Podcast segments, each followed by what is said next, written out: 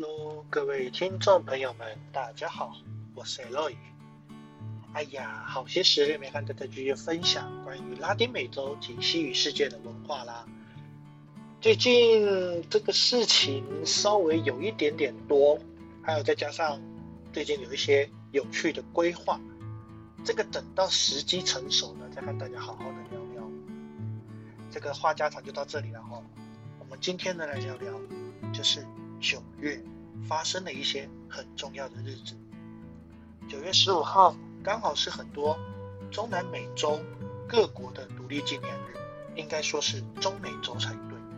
所以，如果呢，你有看这个关于拉美的一些粉丝专业，像是我们的中美办事处啊，他们就会有关于中美洲独立纪念日的一些庆祝酒会。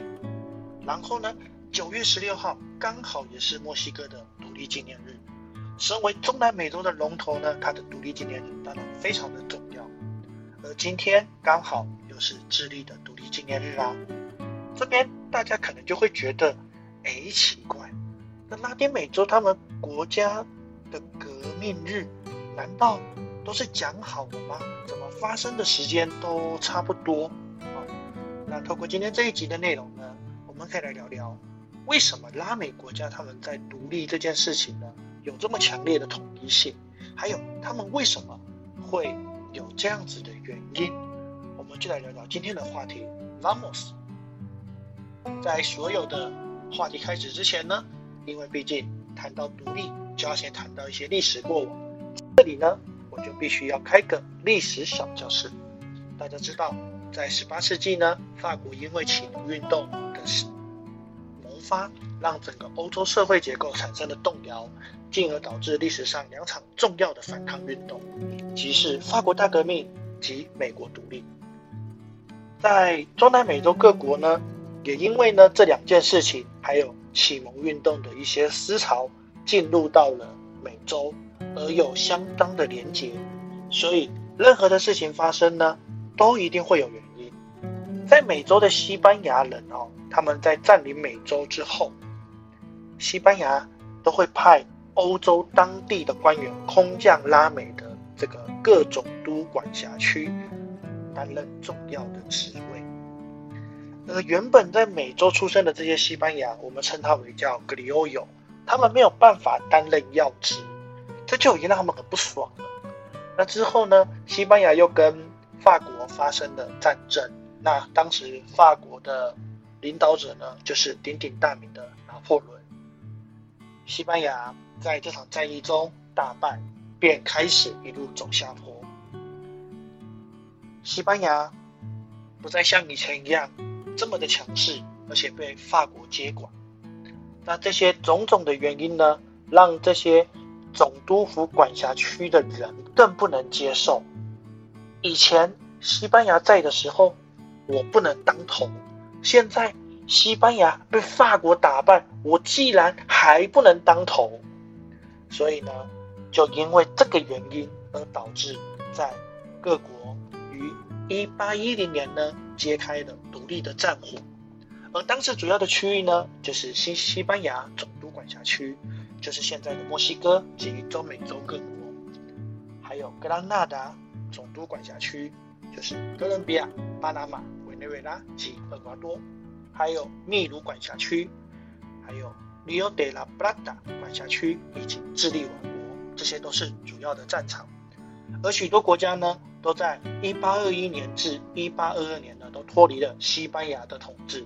新西班牙的总督区呢，变成了墨西哥，而它其他底下的都督府，以现在的状况来说的话，你可以想成这个总督府呢，就像台北啊，首都嘛。然后这个都督府呢，它是这个有点像我们其他各个县市的首长啊。那他们呢？也各个独立变成了现在的中美洲，那巴拿马除外，因为巴拿马在一个月之后呢，才顺利的从西班牙的手中独立。而在南美洲呢，原本的格拉纳达总督管辖区呢，就变成了大哥伦比亚 （La Gran Colombia） 之后呢，又独立的巴拿马、哥伦比亚及厄瓜多。而到了南美洲，更南边的其他管辖区就变成了阿根廷、巴拉圭、乌拉圭、智利及秘鲁，而另外一个不属于西语美洲的巴西，巴西的独立呢是比较特殊的，因为当时在西班牙王室被法国击败之后呢，葡萄牙的国王就赶快逃到巴西，所以整个伊比利半岛呢基本上都是被法国给占领。那逃到葡萄牙的王室逃到巴西呢？当然呢，这个殖民地呢就变成了宗主国。过没多久呢，他们的国王也宣布独立。巴西是这样子独立的。这个时候大家会说，哎，那加勒比海其他区域独立又是如何呢？加勒比海一个区域的独立非常的特别。例如多米尼加跟海地之间呢，两个国家就是难分难舍啊。打了很久，到了二十世纪初才独立。那古巴呢，就是借助了美国的帮助。不过这些都非常非常的复杂，比单纯西与美洲还要来的复杂。这个我们等到之后好好聊聊。从西与美洲各国的独立史哈，我们可以看到西班牙在以前风光的这个无敌舰队啊，它陨落之后呢，那个国家。国力衰败，而可以让很多拉美国家呢顺利的独立，而让美洲有不同的风貌。不过，美洲的独立啊，不像欧洲各国的民族自觉推翻了君主这样子的简单又顺利。